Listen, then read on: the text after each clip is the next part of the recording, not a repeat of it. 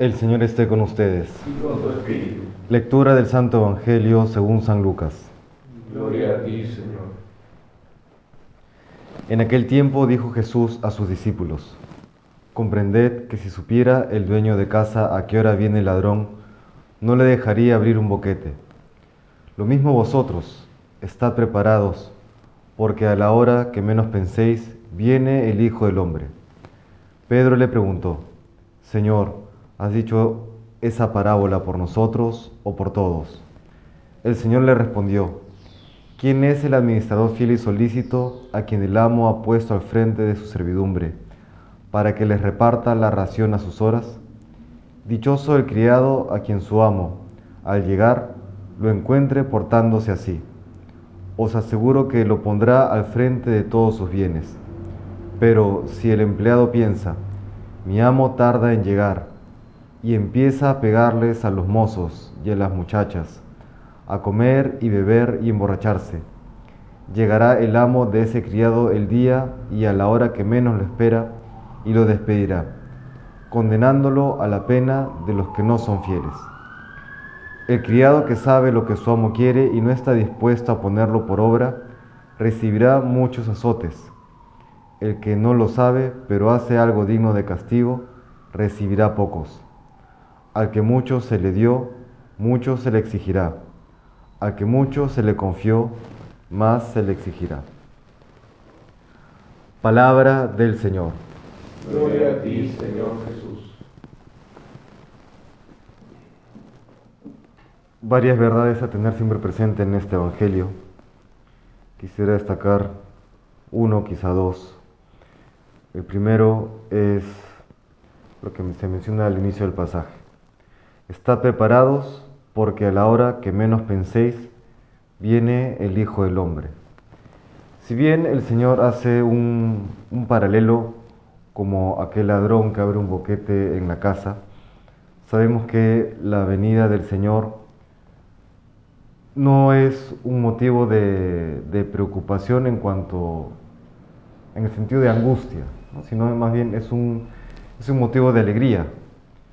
Y al mismo tiempo es algo que es un hecho que rompe con las expectativas humanas. Eso que ocurrirá al fin de los tiempos también aplica a la experiencia cotidiana en la vida cristiana. ¿no? Eh, es decir, que Dios constantemente nos está rompiendo nuestras expectativas y las supera. Pero siempre el que alguien sufra ¿no? esa, ruptura de sus expectativas genera, genera a veces dolor, genera preocupación, genera, en fin, todo aquello que, que uno ha experimentado cuando eso ha ocurrido. Alguna persona decía, algún autor cristiano decía que cuando se da la desilusión, el hombre tiene que abrirse a la esperanza. Y es muy cierto. ¿Qué significa encontrarse con la desilusión? Significa que eso, que tus expectativas humanas se esfuman, se rompen. Todo aquello que tú pensabas que humanamente iba a darse, desaparece. Y es entonces que tiene que darse la apertura a la esperanza en el sentido de ya no te apoyas en tus propias fuerzas ni en poderes humanos, sino que pasas a apoyarte solamente en Dios. Es pasar de la seguridad de tus cualidades humanas, de los bienes, de tus triunfos, a pasar a apoyarse solamente en Dios.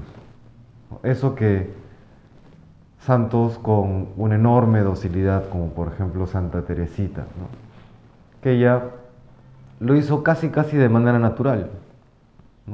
Casi casi no tenía expectativas humanas, todas sus expectativas se centraban en Dios. Ella siempre vivió la esperanza. ¿no? Almas como esa, por eso decía ella misma que no tenía conciencia de pecado mortal. En cambio, a otros, vamos al caso de San Pablo, San Pablo toda su expectativa humana tuvo que ser derrumbada por Dios para que solo entonces se abriera la gracia. ¿En cuál de los dos estamos nosotros? Bueno, primero, ojalá estemos en alguno de ambos, ¿no? porque también podría darse aquellos que se aferran al, madero de la expectativa tras haber naufragado, ¿no? y ya no te a la esperanza. Quieres quedarte ahí aferrado a ese madero. Y entonces podrás sobrevivir, pero nunca vivir de verdad. Es necesario pasar de esa expectativa solamente humana a la apertura a la esperanza. Porque finalmente, en el último instante de tu vida, ¿de qué valieron las expectativas humanas? De nada, de absolutamente nada. Es solamente cuando el corazón pasa a vivir la esperanza como virtud teologal que encuentra su, su paz, su consuelo, la alegría, el gozo. Eso le pedimos al Señor. Y, a, nosotros que tenemos fe, como dice al final del Evangelio, al que mucho se le dio, mucho se le exigirá.